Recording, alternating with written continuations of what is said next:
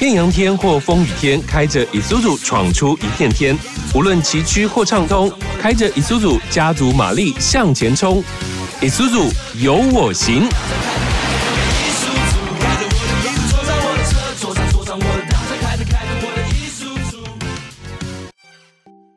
各位听众朋友，大家好，我是头拉顾上。以叔叔有我行是由台北合众汽车所推出的一档全新 Podcast 节目，不仅会用幽默好笑的方式跟你轻松聊车，每次节目中我们将邀请不同的车界人士来畅聊美食、沿途风景，还有各种你不知道的趣味运转职人生活。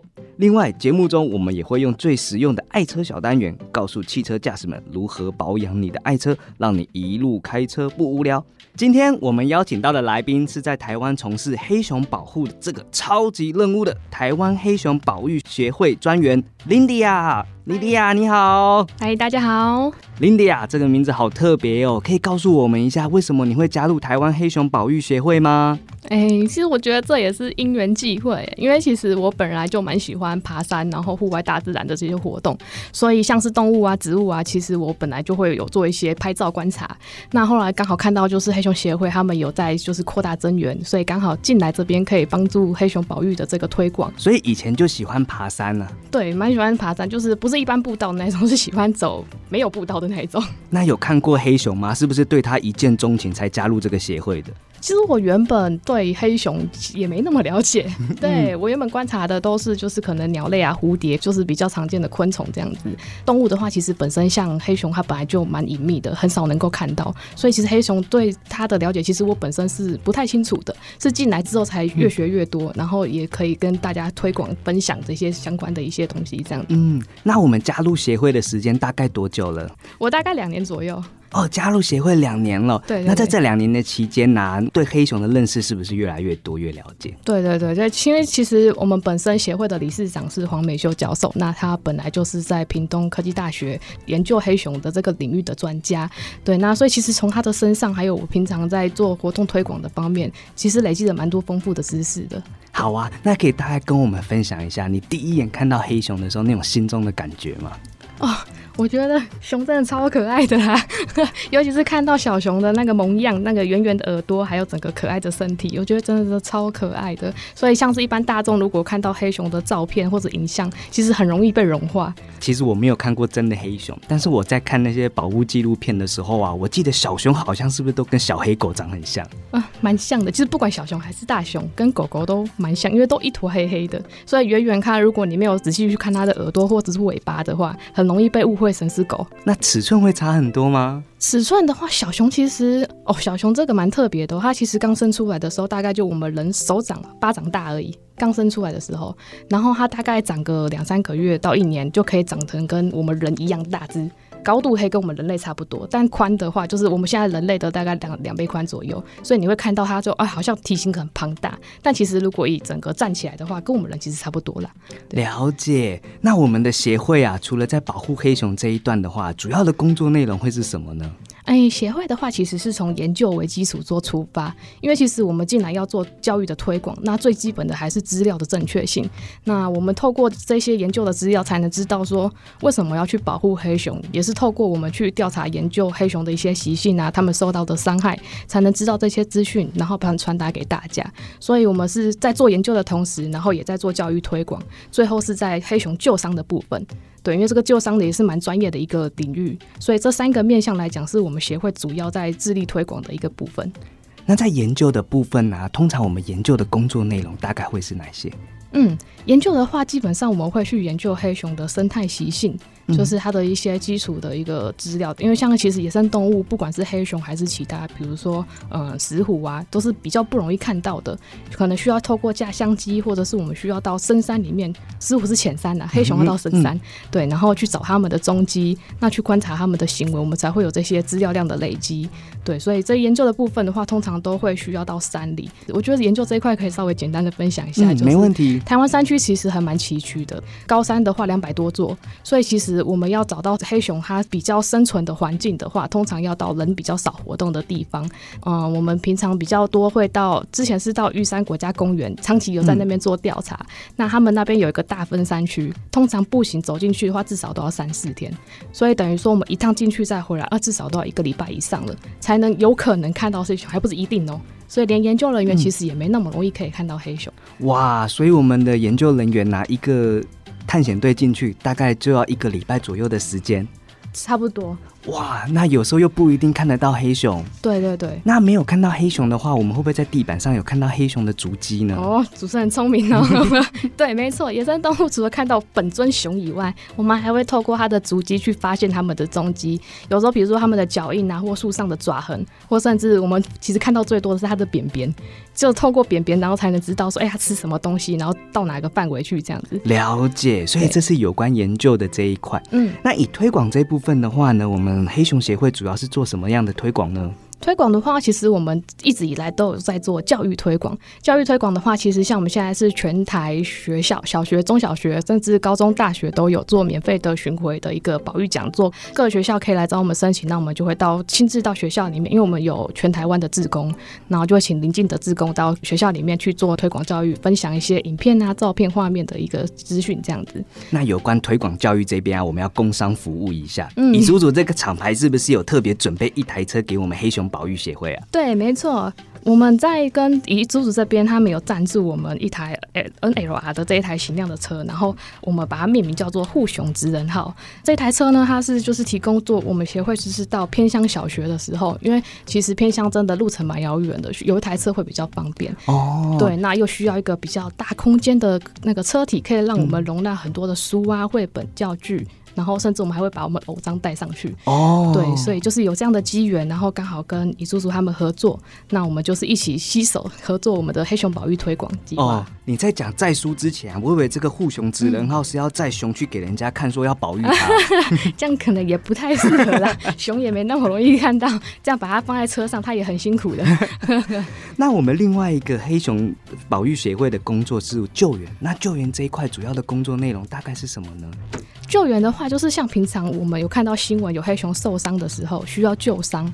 对，那这个部分就是，嗯，熊它有时候中到陷阱，或者是发现它可能不晓得是躺在哪里的时候，就可能需要到现场去确认它的状况。如果有受伤的话，及时的救援其实都可以帮助它后续医疗恢复正常的生活。这样子。那我们在救援的时候啊，我们通常会把它移送到哪个地方来做让它休息呢？这个通常也是要看地区，就是。基本上能够越近越好了，然后或者是说以医疗的资源来看，所以原则上，比如说我的熊在台东受伤了，那我们就看台东那附近哪些动物医院可以收容它。对对对，台东的话，目前有野湾的一个动物医院可以做医疗跟后送的环境。哇，了解台湾黑熊保护协会啊，他们这一部分真的是做的很彻底，很棒哦。那谢谢我们林迪亚的分享。我们接下来呢，我们来请林迪亚跟我们说一下台湾黑熊啊有哪些特别的习性跟特殊的地方。我们下一段进来哦。以苏子台北合众汽车爱车小教室。Hello，伊苏子货车达人托拉库桑你好。很多人敲完想要知道伊苏子省油的秘密。大家好，我是托拉库桑。伊苏子拥有日系货车中最纯正的日本血统，许多优秀的零组件都是日本独家生产的哦。引擎、变速箱都是乙叔叔自行研发、开发、生产的，可以达到最佳的省油目的，发挥引擎极致的性能，达到最省油的表现。这个太重要了，想要赚钱，先要选择省油的好车。乙叔叔大货车，纯正日本血统，最挺运转职能，拼经济第一步，从省油开始。想了解更多极致性能，请洽零八零零零零零五四零。零八零零零零零五四零，以苏组台北合众汽车。欢迎大家回来。那接下来呢，我们请 Lindy 啊跟我们分享一下我们台湾黑熊啊有哪些特殊的能力。那头拉古桑啊自己有做功课啊，我有发现台湾黑熊是不是有个很特别的能力，就是它也会筑巢睡觉啊？对，没错。其实我们之前在南安小熊的时候就有观察到，哎，黑熊好像它会在地面上把芒草啊跟一些树枝就是卷一卷，然后变成一个很像半开放型的那种鸟巢一样的形状，是一个编织形状的巢。这个是台湾黑熊，就是目前在世界八种熊里面，只有台湾黑熊有观察到的这种形象。哇，好特别哦！它不会冬眠，但是他晚上睡觉，他也要有一个床铺才行。对呀，睡觉当然要暖一点、舒服一点。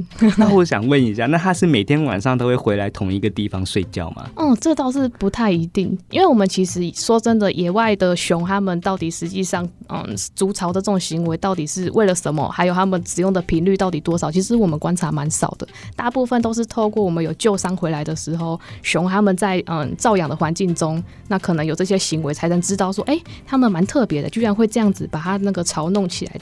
对，所以其实野外的我们不太清楚，但是如果是以照养环境的熊的话，有时候它们可能会偶尔就是都睡同一个地方啊，有时候就会换好几个地方睡，所以这其实也没有特别的一定哦。所以这还是我们需要在特别研究的部分。对对对，后续可以再有待观察。哎，那我想问一下哦，那这个筑巢的技能是妈妈教他的吗？还是他自己天生本能就知道要去筑巢？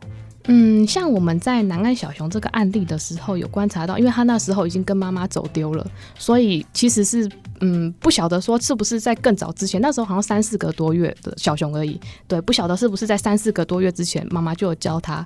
但其实我们在照养它的环境，它是独立一只小熊生长的时候，它们它是自己就是会把那些东西铺一铺，做成一个巢的。哇，台湾黑熊真的是一个很特别的生物哎。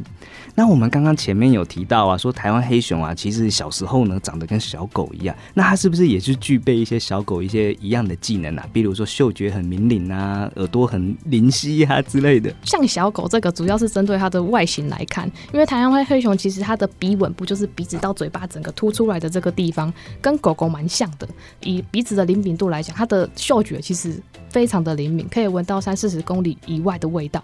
因为跟狗蛮像，所以有时候又笑说黑熊叫做。狗熊啊，所以三四十公里耶，嗯，所以也就是说，你今天要爬山进去找它的话，它早就知道你要来了。对，所以其实熊它它本来就蛮怕人的，所以基本上如果你带的东西或者你的声音让它听到闻到，它其实都知道要赶快躲掉你。大部分是不太容易遇到它的。了解，我们熊啊，它只要嗅觉这么好的话呢，那它的听力呢？听力其实也不差哦。就是相比起来，可能嗅觉是就是更厉害，但是他的听力其实也蛮好的。就是刚刚像我说的，如果我们走在山里面有唱歌啊，还是放音乐或拿铃铛，其实他都知道那种非自然的声音是人类的，就是非他们野生动物所有的，一听到其实都会先躲起来。哇，黑熊真的好聪明哦！那我知道黑熊跟小狗又有差别在哪里？它是不是手跟小狗的狗掌不一样？它跟我们一样有五个手指头。对，没错。我们一般看动物的话，猫猫狗狗大概都是四个脚趾头，或者它脚印其实小小的，那个肉垫比较小一点。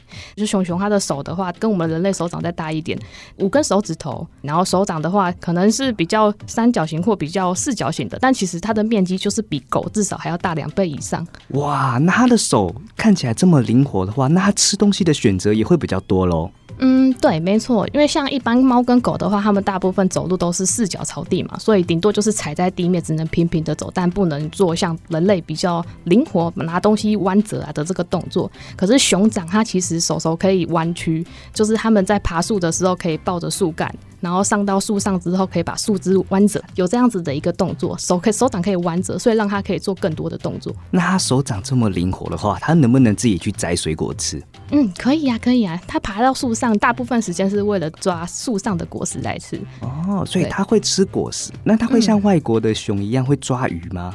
哎，其实呢，野外的我们是没有看过啦。但是根据我们就是照养小熊的经验来讲，如果有鱼放在小水池里面，它很容易抓的一个范围内，它还是会抓来吃。所以我们也会看到它想要去抓鱼来吃。对对对，但其实因为台湾的山区溪水都很湍急，通常下去，如果你有到山里面去走的话，就会发现那个石头啊，其实都堆得很难走，然后鱼很容易钻到缝缝里面，所以其实没有那么好抓。相较于国外，比如说棕熊，其实他们都是站一整排。海在石头上等鱼跳上来，因为鲑鱼是洄游性的，会往回跳嘛。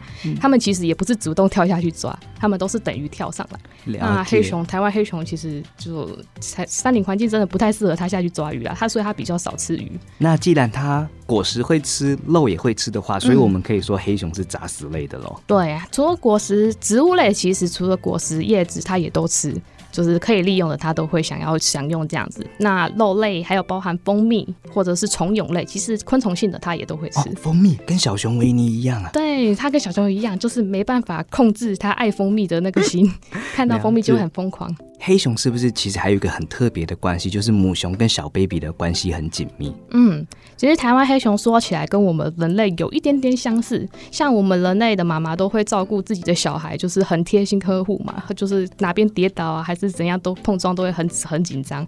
那熊妈妈也是一样，小熊至少会在它的身边待个一点五到两年左右的时间，那就是趁这个时候，他会教小熊一切所有生存所需要的技能，比如说怎么爬树啊，怎么捕获猎物啊，或者是哪边有敌人，他应该要躲避，这些都是在他小时候的时候，熊妈妈会带着他一步一脚印去学会这些技能的。哇，好特别！那我们前阵子有看到新闻说母熊带小熊过河，这也是其中一项喽。哎，对，因为其实台湾的山林环境有高山就会有溪谷嘛，对，那他们一天可以走大概两个台北市这么远的距离，所以他们会横越整个山谷，然后或者是整个棱线，就是到处的去移动。溪过溪的时候，就是妈妈就会带着小熊比较谨小心谨慎一点的带它过河。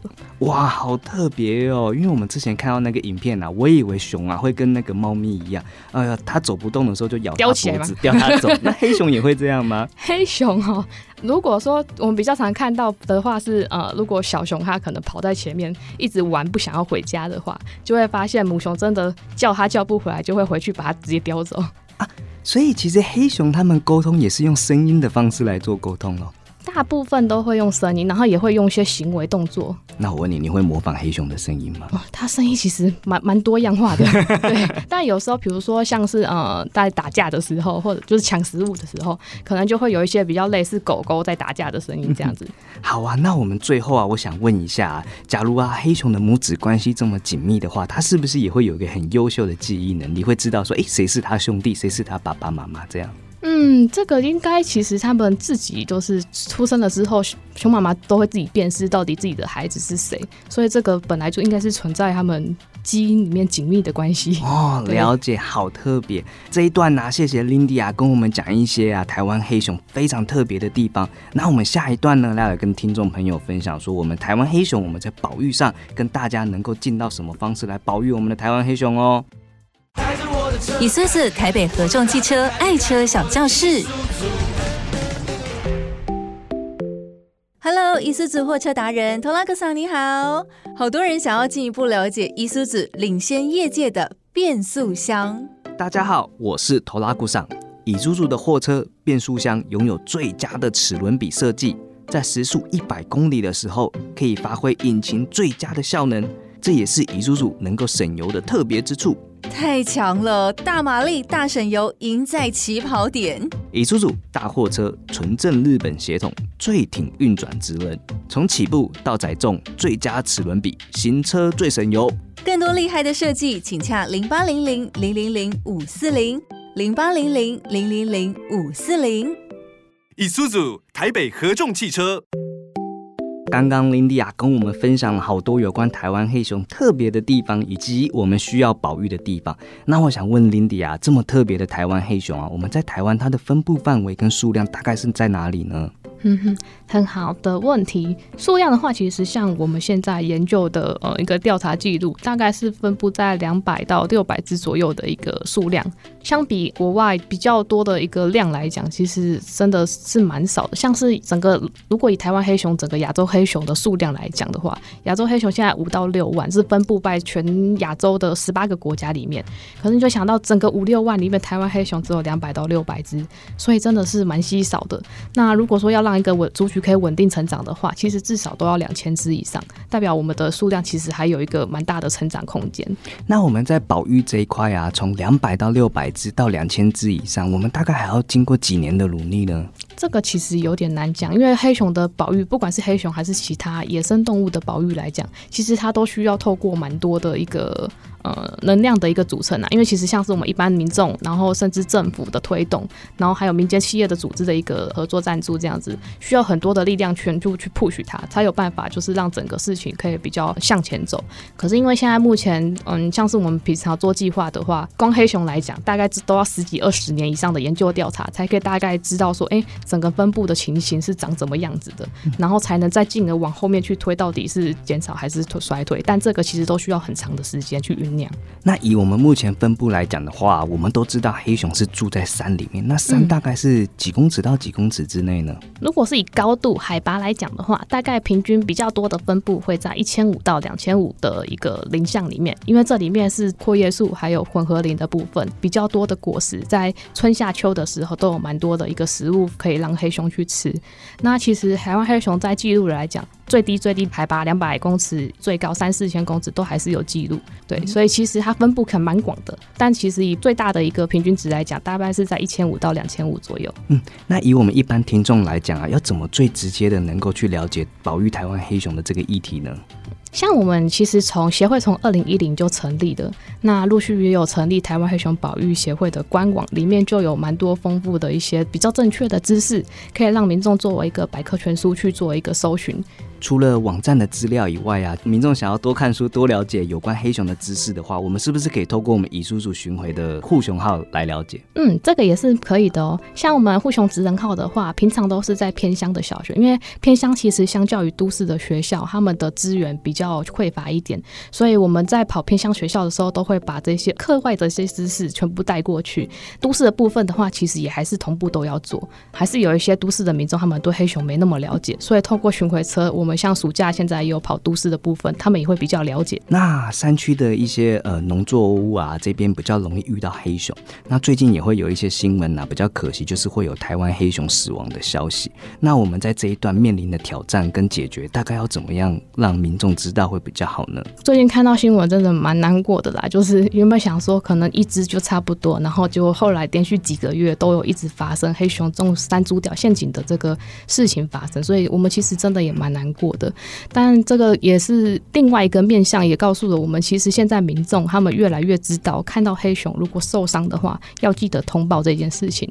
对，如果有记得紧急的通报，那就可以帮助黑熊早点脱离它陷阱跟伤害的情形，有医疗可以帮助它早点回归山林。但像我们这几个月发生的事件当中，其中有一只它就是在陷阱上可能来脱水，因为太久没有去看到它，然后它在上面脱水，后来就死亡了。所以这个也是蛮可惜的一个部分。也告诉我们说，其实山上有很多调子，可能都是太久没有去巡视。所以如果可能的话，在黑熊有出没的这些地方，我们都会呼吁，就是多一点巡逻上去，他们可能就可以减少黑熊的受伤。然后或者是甚至政府他们也应该要比较积极的去补助推广黑熊的这些通报，然后还有换发改良式陷阱的这个部分，来帮助黑熊。呃，改良式陷阱啊，跟我们辅助我们农民这边啊，那我们台湾黑熊保育协会的话，这边可以请民众怎么样去赞助？保育协会这一块呢，第一个是比较容易的话，是可以捐款赞助，那可以作为我们保育基金。像我们平常出去推广，其实都会需要一些费用，所以这是一个微薄的部分。那另外，其实民众一般比较可以容易做到的，就是知识的一个传播跟分享。因为即使我们现在在讨论台湾黑熊，可能。大部分还是只有少数的人知道这个讯息，跟其他的一些娱乐新闻啊，或者政治新闻比起来，我们保育的这一些相关的讯息，其实还是算蛮微弱的啦。所以，如果说大家在听到看至少看到可爱的黑熊，那可以跟家长啊或者是同学分享的话，这件事情就能够越传越远，那也能够更广布的推广保育的一些知识。这样子。好啊，那谢谢林迪亚今天的分享。那最后我们请林迪亚帮我们说一下，在哪里能够找到台湾黑熊保育协会的一些相关网。网站呢？其实网络上现在只要搜寻台湾黑熊保育协会，就会前面几个应该就会看到我们协会的粉砖啊，或者是官网里面都有非常丰富的资讯可以提供给大家参考。那最后，莉莉亚，有什么想要跟我们大众听众朋友分享的吗？哎，台湾黑熊的保育其实还是蛮需要大众的一个力量来声援，所以邀请大家一起来关心台湾黑熊，透过分享转传黑熊的资讯，一起来为熊发声，督促政府积极的落实评为台湾黑熊的保育行动。记得哦，发现台湾黑熊的踪迹时，别忘了通报，大家一起守护监测台湾黑熊，大家一起守护哦！谢谢 Lindy 啊，谢谢。如果各位听众朋友啊喜欢我们的《以叔叔有我行》节目，我们可以在 Apple、Sound、Google、Spotify、KKBox、八宝等各大平台搜寻“以叔叔有我行”，就可以听到我们的节目喽。也欢迎留言告诉我们你想要知道货车或商用车哪些专门的话题或者是有趣的事情，我们会安排在接下来的节目中播出哦。拜拜。开着我的车，开着开着我的大车，开着开着我